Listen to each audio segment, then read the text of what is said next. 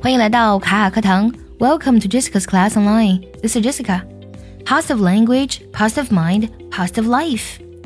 积极的语言塑造积极的思维，积极的思维塑造积极的人生。今天分享一句来自于亚历山大大帝说过的一句话：Whatever possession we gain by our sword cannot be sure or lasting.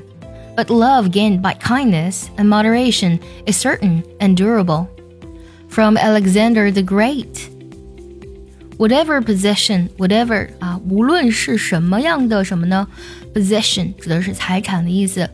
无论是怎样的财产，we gain 我们得到 by our sword 通过我们的剑。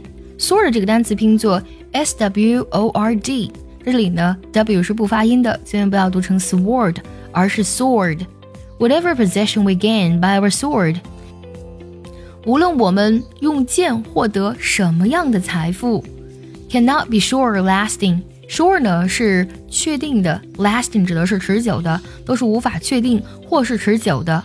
But love gained by kindness and moderation gained 呢，同样呢是获得，但是呢，我们通过 kindness 仁慈和 moderation。Moderation 这个单词呢比较长，拼作 M O D E R A T I O N。Moderation 指的是适度或是适中的意思，这里理解为节制是更加合适的。那么我们通过仁慈还有节制所获得的爱，is certain and durable。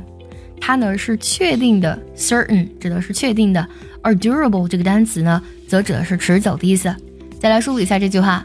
Whatever possession we gain by a sword cannot be sure or lasting. But love gained by kindness and moderation is certain and durable. 虽然这句话呢出自于亚历山大大帝，但是呢，我觉得它跟我们传统的文化当中所提倡的中和的状态呢，其实是非常接近的。俗话说呢，打江山容易守江山难。要占领一片土地呢，对于军事家来讲，可能意味着战略和战术在一段时间的配合。那如何守住这片土地，让这片土地上的人民安居乐业？光靠武力是绝对不行的。亚历山大大帝作为杰出的军事家呢，是历史上第一位征服欧亚大陆的著名帝王。他的丰功伟绩啊，不仅仅的是建立了强大的帝国，更是开创了灿烂的希腊化时代文化。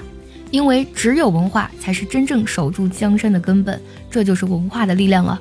想要第一时间的获取卡卡老师的干货分享，比如说怎么学口语，怎么记单词，我年纪大了能不能学好英语，诸如此类的问题呢？请微信加 J E S S I C A 六六零零一，也可以点开节目文稿，点击查看，加我的微信哦。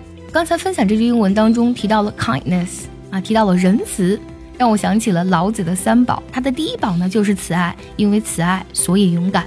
而第二个单词 moderation，虽然呢它指的是适中的意思，还有节制的意思。那么在这里的话呢，有点像我们中英当中所讲到那种中的状态，就是不偏不倚，正好合适。中呢其实是对我们自己的欲望和情绪的一种掌控。有兴趣同学呢可以读一下中庸，真的是非常具有智慧啊。一个人呢如果时常处于爱并且中和的状态，他的人生会过得非常的明白，也是我们啊口中所讲的幸福的人生。接下来呢，请结合完整的学习笔记，我们来看一下这句话的发音技巧。我来慢慢读一下，注意结合学习笔记哦。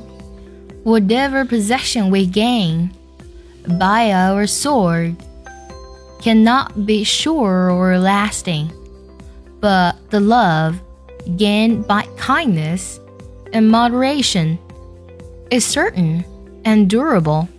最后我们来看一下该怎么来断句呢？